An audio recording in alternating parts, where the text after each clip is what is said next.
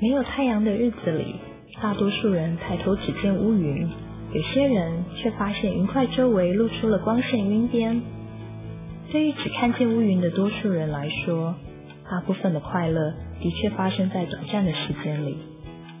你百分之八十的快乐是来自生命中百分之二十的时间吗？你最有生产力百分之二十的时间，是不是创造出百分之八十的价值呢？如果是，那么你就需要来一次时间革命。你不需要重新组织或改变对时间的分配，你只需要改变使用时间的方式，改变你对时间的看法。